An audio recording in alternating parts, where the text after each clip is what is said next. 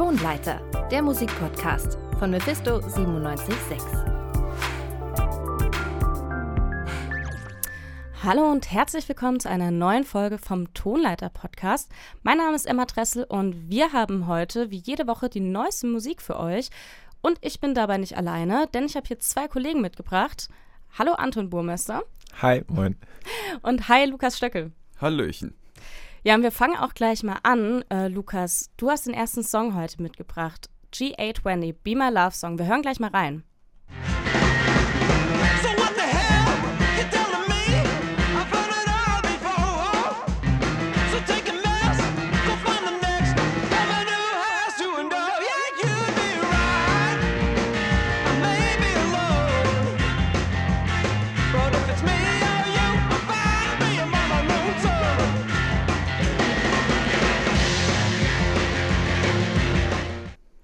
Ich würde sagen, da kriegt man direkt Bock zu tanzen. Lukas, warum hast du den Song mitgebracht? Ging es dir da auch so? Ja, auf jeden Fall. Ich fand die Band sehr spannend. Ich habe die auch zufällig erst entdeckt. Ähm, es handelt sich um ein Trio aus Boston, aus Massachusetts. Ähm, und ja, dieser Name, der am Anfang erstmal so komisch anwirken lässt, ähm, das ist, äh, diese haben sich nach einem Gibson äh, benannt, mhm. der halt auch für diese Zeit sehr typisch ist, die sie versuchen mit ihrer Musik wieder zu spiegeln. Also der Hauptfokus bei denen liegt auf dem Chicago Blues im 50s und 60s Style. Ähm, aber wie man in dem Hörbeispiel das auch gehört hat, darf das auch gerne mal mehr in Richtung Rock'n'Roll gehen. Ähm, was sagt ihr zu dem Song? Ja, also wie gesagt, macht auf jeden Fall Bock zu tanzen. Ähm, ansonsten kann ich tatsächlich nicht so viel mit Rock'n'Roll anfangen. Ich weiß nicht, Anton, geht's dir da ähnlich oder hast du da ein Fable für?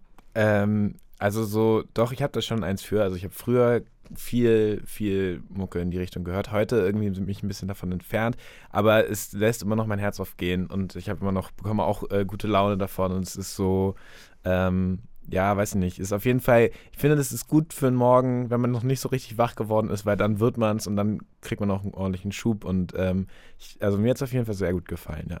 Ja, es hat auf jeden Fall einen schönen Vibe. Und ich würde sagen, damit gehen wir auch gleich weiter, Anton. Du hast nämlich auch was mitgebracht, und zwar von Gabriels Angels and Queen. Can it time with a strong heartbeat? The way she put that thing on me, that whole night, I made me lose control. Michael said she gon' break my heart and then take my soul. Angels, just like a James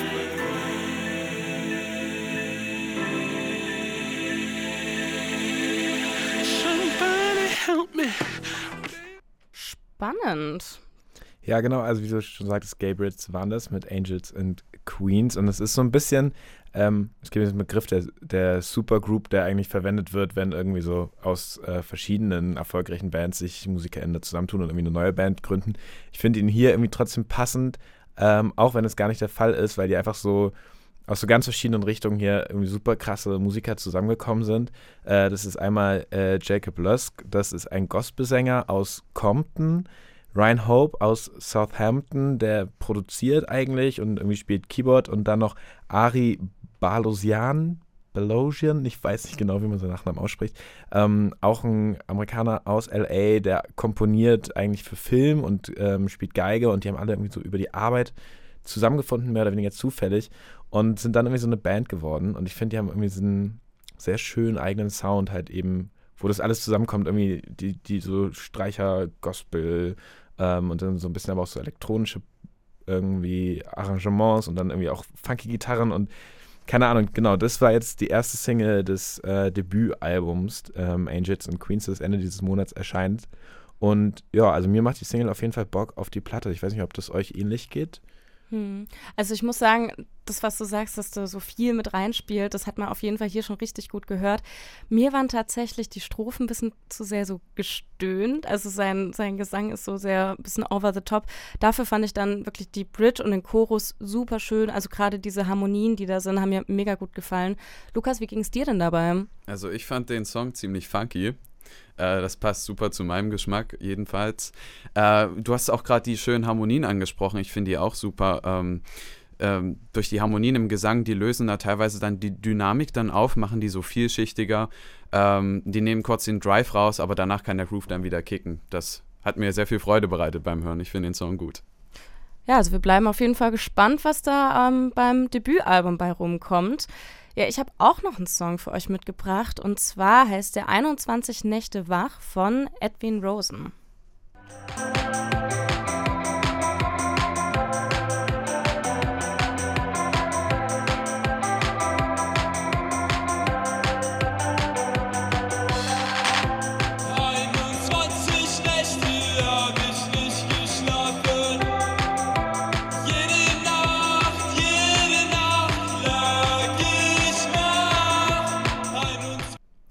Ja, das war Edwin Rosen mit 21 Nächte wach.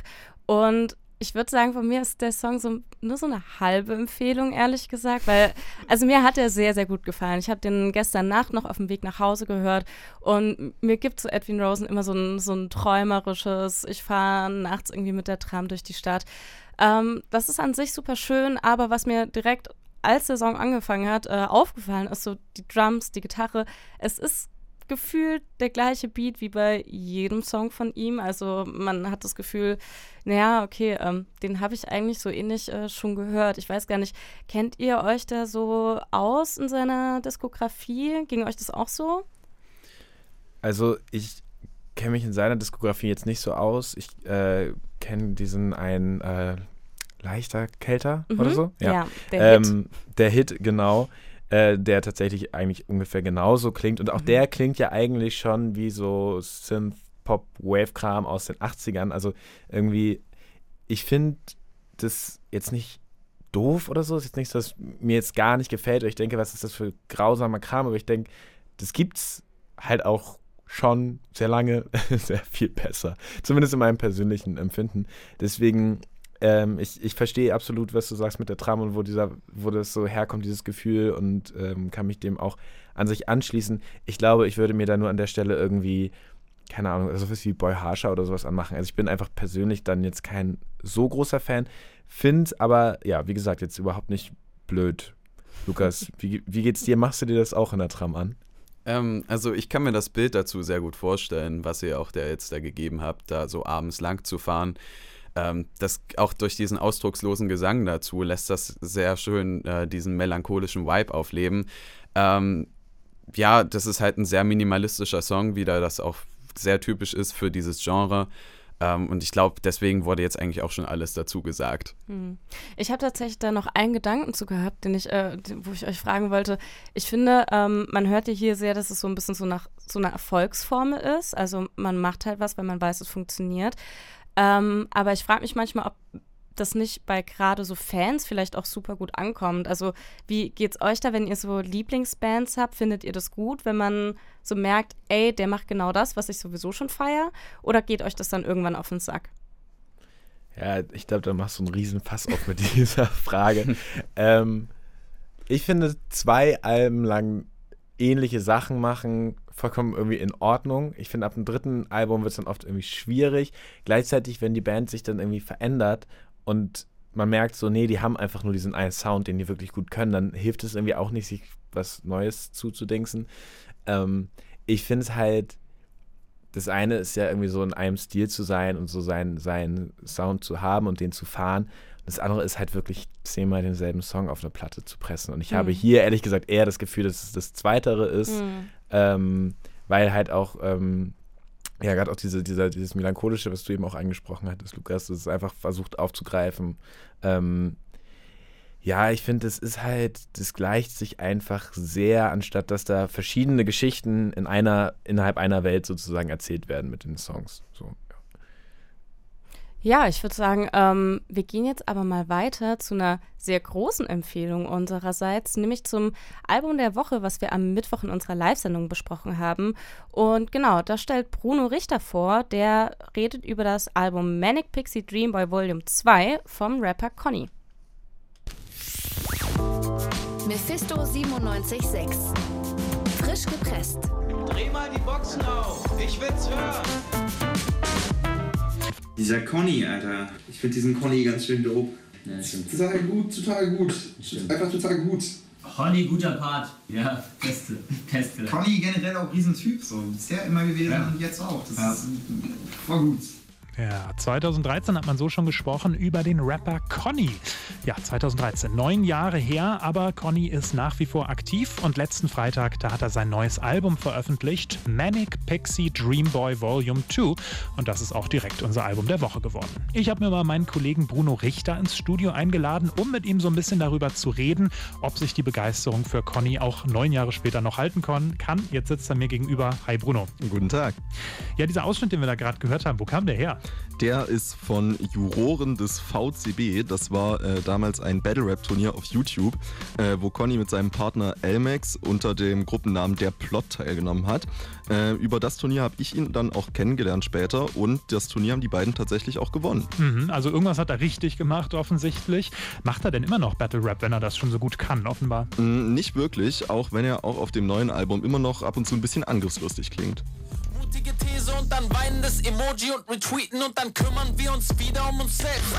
Mutige These, Vergewaltigung ist auch für deutsche Promis heute nicht mehr nur noch Kavaliersdelikt. Mutige These, Konsequenzen gäbe es auch für einen Mockridge und Samra hätte niemand mehr auf YouTube angeklickt. Ja, ein Mockridge, äh, da spielt er auf was an, was wahrscheinlich alle irgendwie mitbekommen haben, die Vergewaltigungsvorwürfe gegen den Comedian äh, Luke Mockridge. Das ist ja nun kein Rapper, äh, heißt das, er sucht sich seine Gegner jetzt irgendwie außerhalb des Battle Rap Rap-Kosmos? Mhm, abgesehen von den paar Name-Drops eigentlich nicht. Mhm, das Album hat zwar auch noch äh, viel Kritik in sich, aber da geht es dann eher um gesellschaftliche Narrative oder auch so äh, Handlungen. Okay, also so eine Art mahnende Zeiger, mahnender Zeigefinger, kann man das so sagen? Äh, in gewisser Weise schon, aber es ist nicht so durchmoralisiert wie vielleicht bei anderen Rappern, dadurch vor allem, dass Conny meistens aus der Ich-Perspektive erzählt und sich dann sozusagen auch in die Kritik wieder mit einschließt. Ähm, da geht es dann um verschiedenste Sachen, von zum Beispiel dem künstlichen Problembewusstsein, was er heute bei vielen Leuten sieht, äh, bis zu der Norm, die eigenen Gefühle zu verdrängen. Vielleicht sollte ich es noch einmal mit Verdrängen ausprobieren, denn es ist nicht immer so bitter, wie es jetzt gerade schmeckt bleibe ich halt noch einen Tag im Bett. Nein, es ist nicht immer so schlimm, wie ich mich eben gerade fühlte. Auf die Frage, na, wie geht's, erwartet jeder eine Lüge oder, oder warte, vielleicht hoffen sie auch drauf. Stell dir vor, ich sage schlecht und nur ein Kopf hoch reicht nicht aus. Also ich höre schon raus, das sind irgendwie die ganz großen Themen dieser Zeit, die da aufgemacht werden, die großen Baustellen. Gibt es da irgendwie einen Fokus, irgendwie Dinge, die er besonders, sage ich mal, stark bespricht auf diesem Album? Also es gibt so einen generellen, ein bisschen individuelleren Fokus, aber im Allgemeinen behandelt er eigentlich auf jedem Song eine andere Thematik, auch wenn es so ein, zwei äh, Facetten gibt, wie halt zum Beispiel emotionale Distanz, die sich dann ein bisschen öfter wieder zeigen. Mhm. Reicht das denn? Also ähm, bleibt das nicht irgendwie vielleicht ein bisschen oberflächlich, wenn man so ein paar Force-Ritt macht, irgendwie bei jedem Song zu einem anderen Thema? Hm, da muss man sich auf jeden Fall kurz fassen, aber ich würde sagen, dass Conny das eigentlich ziemlich gut gelingt. Ähm, er hat damals schon in seinen Battles eigentlich gezeigt, dass er ziemlich gut weitreichende Gedanken auf kurze und einprägsame Sätze runterformulieren kann. Und ich würde sagen, das gelingt ihm auch heute noch super. Die erste Grenze zieht das, was man auf dem Ultraschall erkennt. Noch bevor man es auf dem Ultraschall erkennt. Geschlechterrollen in den Mutterleib gedrängt. Wir sind zuallererst Mädchen oder Junge, dann erst Mensch. Ich kann mich damit nicht identifizieren. Zieh ich gerade eine Grenze zu dir? Wann wird aus du und ich endlich ein Wir? Oder ziehst du gerade eine Grenze zu Ah, das ist ja jetzt dann wieder irgendwie von Battle Rap, finde ich, dann sehr weit weg. Das ist ja eigentlich ja. fast schon das Gegenteil, fast schon so eine Art Liebeslied, ne? Also ist er jetzt irgendwie auf seine alten Tage dann gefühlvoll geworden, Herr Conny? äh, auf jeden Fall gefühlvoller als früher, aber eigentlich ist er auf jedem Song äh, auf dem Album relativ emotional. Äh, das finde ich eben ziemlich faszinierend, dass Conny quasi so allgemeingültige Themen ansprechen kann und dann gleichzeitig sehr viel eigene Sichtweise auch reinbringt, sodass man quasi zwei sehr gegensätzliche Perspektiven auf einmal kriegt. Mhm, aber klingt schon heavy irgendwie nach ganz schön viel Baggage, was da so drin ist. Ich höre mir ehrlich gesagt ein Album auch gerne mal an und schalte einfach meinen Kopf komplett aus. Äh, geht das überhaupt hier oder wird das nicht irgendwann dann auch zu viel bei diesen vielen schweren Themen? Also Kopf ausschalten würde ich auf jeden Fall äh, nicht empfehlen, weil auch wenn es sehr schön gerappt ist, geht es natürlich sehr viel auch um den Inhalt. Äh, ich würde trotzdem nicht sagen, dass es zu viel wird, aber das liegt auch einfach ein bisschen daran, dass Manic Pixie Dream Boy gerade mal sieben Songs umfasst. Ah, okay, das geht ja. Auf jeden Fall. Äh, das klingt auch für ein Album erstmal ziemlich kurz, aber ja klar, wahrscheinlich wäre es mit mehr Songs dann auch einfach ein bisschen zu schwer geworden, weil gerade bei äh, so Songs wie Pfefferspray hört man dann auch raus, wie viel Gewicht und eben Baggage dann in den einzelnen Liedern auch liegt. Es fängt bei Sprache an und hört bei Frauen auf, die nur mit Pfefferspray noch tanzen gehen. Ich hab das alles satt und sie sagt, du kannst so viel lesen, wie du willst in den Statistiken und Polizeiberichten. Und du kannst all die Texte schreiben, doch es bleiben unsere und unsere nicht deine Geschichte. Okay, also ich merke, was du meinst. Das hinterlässt irgendwie Eindruck. Das ist auch nicht, finde ich, jetzt in meinem Eindruck irgendwie dann nervig nach einer gewissen Zeit. Um es mal abzurunden jetzt, ähm, was für einen Eindruck hat dieses Album, dieses sehr intensive Album bei dir hinterlassen? Bist du so begeistert wie die Juroren, die wir da vorhin gehört haben? Äh, ich würde auf jeden Fall sagen, dass ich ziemlich beeindruckt bin von dem Album. Conny hat halt eine sehr eigene und prägnante Art zu schreiben und zu rappen. In der Hinsicht erinnert er mich dann immer so ein bisschen an Sido. Okay. Äh, inhaltlich ist das natürlich was völlig anderes. Da geht Conny äh, in viele Ecken, wo es vielleicht auch heute noch so ein bisschen wehtut und nicht so selbstverständlich ist zu sagen, ja, das ist schlimm. Äh, aber ich glaube, da könnten sich viele Leute auch wiedererkennen. Von daher würde ich eigentlich jedem empfehlen, da einfach mal reinzuhören. Alles klar. Also eine deutliche Hörempfehlung von meinem Kollegen und Deutschrap-Experten Bruno Richter für Connys Album Manic Pixie Dream Boy Volume 2. Ja, danke dir für deine Expertise, Bruno. Immer wieder gern. Ja, das war mein Kollege Bruno Richter im Gespräch mit Justin über das Album Manic Pixie Dream Boy Volume 2 von Conny. Wie war denn jetzt so euer Eindruck von dem Album? Ja, im Vergleich zu Bruno würde ich mich jetzt nicht als Deutschrap-Experten bezeichnen. Ähm, aber beim Durchhören, das, was mir dann jetzt so als Mensch, der nicht die Fachkenntnis hat, aufgefallen ist, ist schon dieser, diese Spannweite, thematisch auch, aber auch ähm, von dem Feeling her der Songs. Da hast du dann Songs, die dann sehr dramatisch wirken, hast aber auch immer wieder welche dabei, die, die dann doch auch mit einer Leichtigkeit rüberkommen. Und ich finde, das ist sehr eine, eine, eine schwierige Aufgabe, das mit nur sieben Songs zu machen. Und ich finde, das hat er ziemlich gut gemacht. Ja, also da würde ich mich auf jeden Fall anschließen. Ich habe das Album auch schon ein paar Mal gehört inzwischen. Ist wirklich sehr, sehr schön geworden. Die äh, Themen, die er da anspricht, spricht er auch sehr gut an. Ähm, ist auf jeden Fall auch von mir eine klare Empfehlung. Ich würde es auch auf jeden Fall empfehlen, auch wenn ich ehrlich sagen muss, dass ich es mir selber nicht anmachen würde, was glaube ich aber einfach vor allem daran liegt, dass es, ich jetzt auch kein äh, Hip-Hop, erst recht kein Deutschrap-Experte bin ähm, und es einfach jetzt halt nicht so ganz mein Geschmack ist. Ich finde es aber auch inhaltlich einfach wirklich stark und ähm, freue mich halt auch irgendwie über jeden Deutschrap-Artist, der mal ein bisschen hinter eine, eine Lean, Autos und Mackertum irgendwie da so ein bisschen hinterschaut und mal ein anderes Thema auf den Tisch bringt. Ähm, und das schafft er halt einfach wirklich sehr gut und auch textlich einfach gewieft und so. Und deswegen ähm, würde ich das auf jeden Fall auch empfehlen und finde es ein, ein gutes Album, ohne Frage. Ja, wir bleiben auch gleich beim deutschsprachigen, beziehungsweise es ist sogar ein klein bisschen Rap dabei, denn der nächste Song von Lukas ist von wegen Lisbeth featuring Longus Mongus Fundbüro. Ey, wo ist mein Bier, Dicker? Ich fick mein Leben, ich ficke den Schiedsrichter. Ich schieß ins Aus, Dicker, ich bin sehr zielsicher. Lächle dich an, denn das liebt jeder. Guck in den Spiegel, ich war auch mal niedlicher. Schreie den Barmann an, das ging auch mal friedlicher. Da, wo die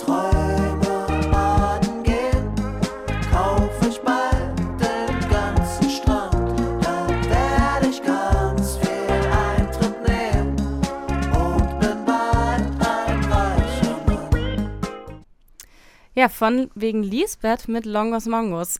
Interessante Kombi auf jeden Fall. Lukas, erzähl mal, worum genau geht es denn eigentlich bei dem Song? Ja, in dem Song geht es, geht es im Endeffekt dann darum, ähm, sein, naja, durch, durch einen gewissen ähm, Lebensstil im Endeffekt sein Leben dann auch wegzuwerfen. Das ist dann aber natürlich musikalisch ganz anders äh, ausgekleidet. Das kennt man aber schon häufiger von, von wegen Lisbeth, äh, dass die Thematik in den Songs meistens jetzt gar nicht so mit dem ersten Höreindruck übereinstimmt. Das auch wieder in diesem Song, genau der Song, der ist heute rausgekommen, das ist die vierte Single-Auskopplung ähm, nach Auf Eis, Elon und Augen 1. Ähm, das Album, das kommt dann in zwei Wochen raus, am 23.09.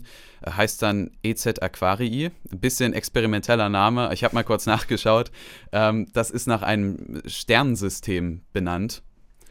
Ähm, ja, der Name ein Experiment, vielleicht auch ein Experiment, das mal äh, ein Feed mit Longus Mongus da rauszuhauen. Was sagt ihr zu diesem Experiment? Ist das geglückt oder nicht? Also ich persönlich fand es sehr cool. Ich bin von Longos Mongos eher so ein bisschen, ja, ich weiß nicht, eher so ein bisschen auf die Fresse-Songs äh, teilweise gewohnt. Ich fand das jetzt hier auf so einem Indie-Beat-Vibe eigentlich mal ganz, ja, überraschend gut tatsächlich. Wie ging es dir, Anton?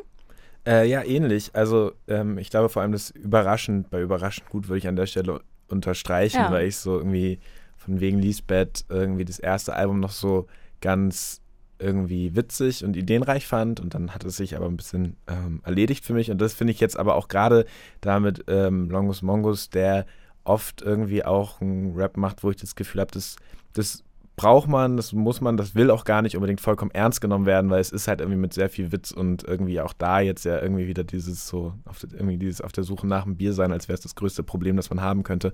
Ähm, ich finde, es ergänzt sich irgendwie gut und, und funktioniert einfach und ähm, ja, weiß nicht, ich musste so ein bisschen grinsen. Fand einfach, ich war, ich war gut unterhalten, würde ich sagen. Ja, ist auf jeden Fall ein schöner Vibe. Wir kommen jetzt als nächstes zu Jockstrap und dabei meine ich jetzt nicht die Männerunterwäsche, die genauso heißt, sondern ein Duo und wir hören jetzt mal den Song Greatest Hits mit rein. Den hat nämlich Anton mitgebracht.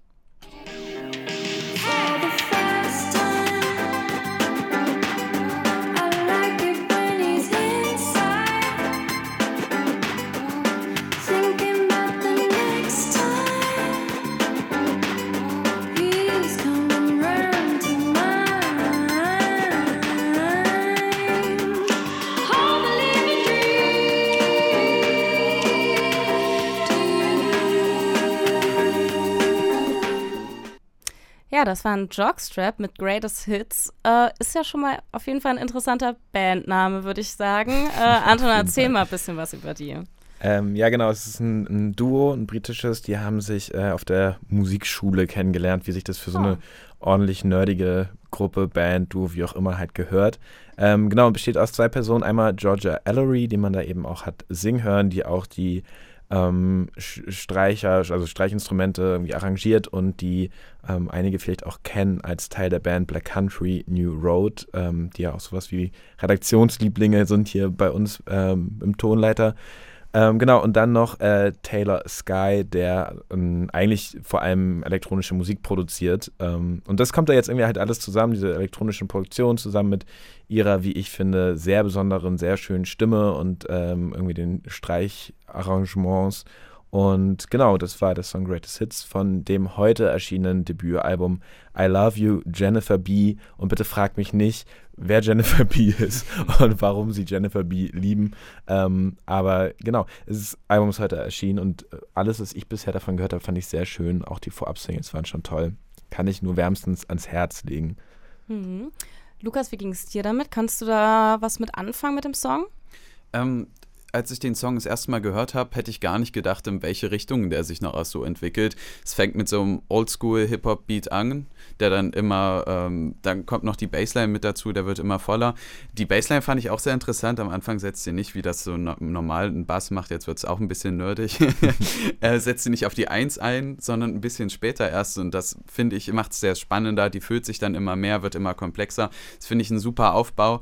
Und ja, wie schon gesagt, dieser Song ist sehr vielschichtig. Es es gibt viele unterschiedliche Parts. Später, wenn noch die Streicher dazukommen, hat das ja und durch diese Harmonien dann noch teilweise einen orchestralen Vibe, würde ich sagen. Und das ist sehr interessant, wenn man sich das so anschaut, in welche Richtungen dieser Song sich so im Verlauf entwickelt. Okay, ja, ist ja richtig Expertise am Start, würde ich sagen. Also ich hatte tatsächlich einfach nur den Gedanken, dass ich das Sample sehr gerne mochte, weil ja mich das, wie du schon gemeint hast, so ein bisschen an diese Hip-Hop-Richtung äh, erinnert hat, ähm, was ja eigentlich eher so mein Metier ist. Und aus dem Grund habe ich jetzt heute auch als letzten Song einen Rap-Song mitgebracht. Ähm, und zwar von Max Herre, produziert von Dexter, featuring Manfred Krug. Eine Millisekunde ein Flirren, ein Funken, etwas bricht sich durchs Dunkel. Aus dem Hintergrund im Bildmittelpunkt zeigt sich und bleibt mit uns für immer verbunden.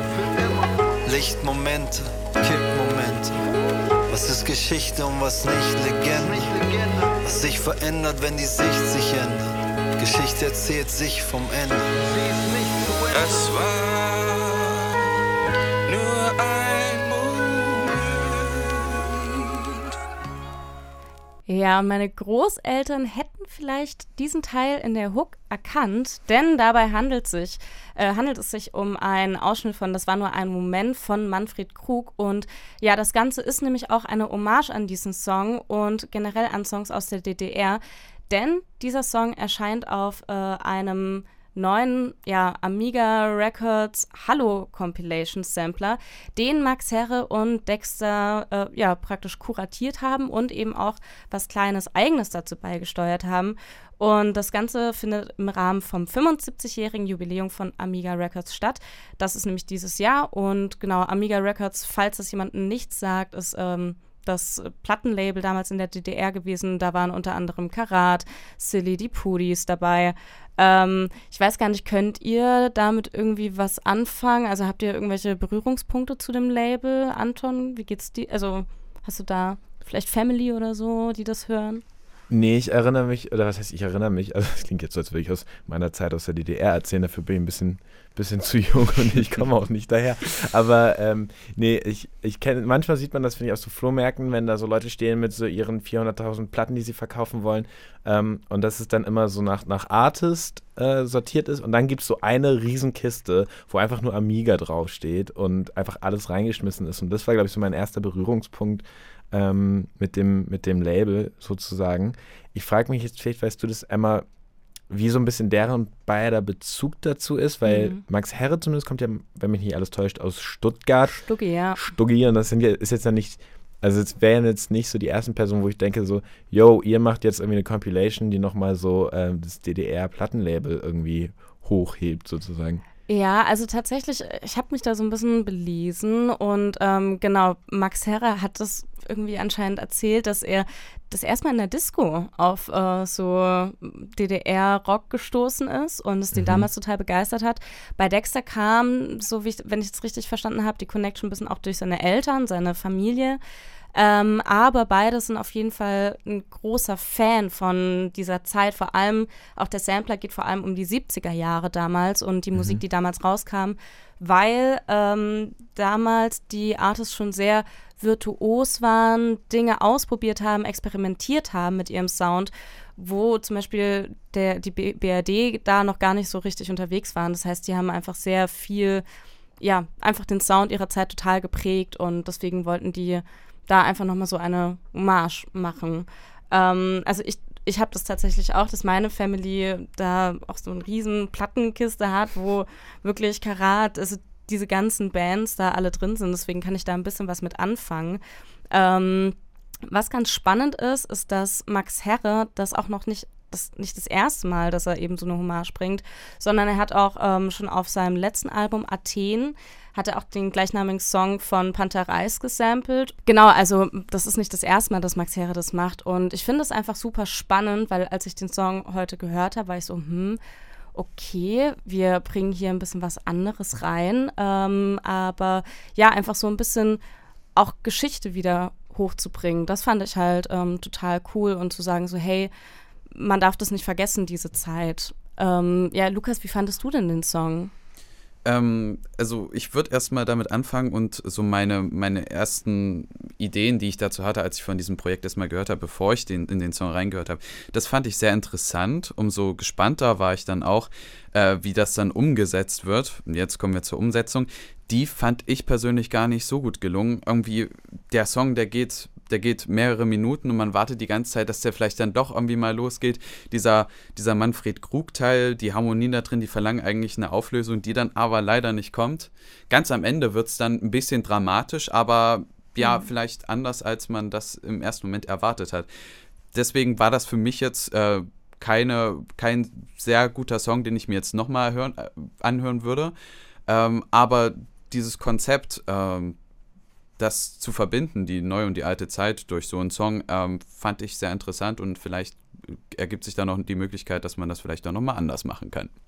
Ja, also es soll auch nochmal ein Song von Max Herre und Dexter rauskommen, ähm, wo sie aus und vorbei von Panterei, das ist auch auf dieser Compilation dann, ähm, nochmal aufarbeiten. Also vielleicht könnte der dir dann besser gefallen. Mal gucken. Und ja, damit sind wir auch schon am Ende von diesem Podcast angekommen.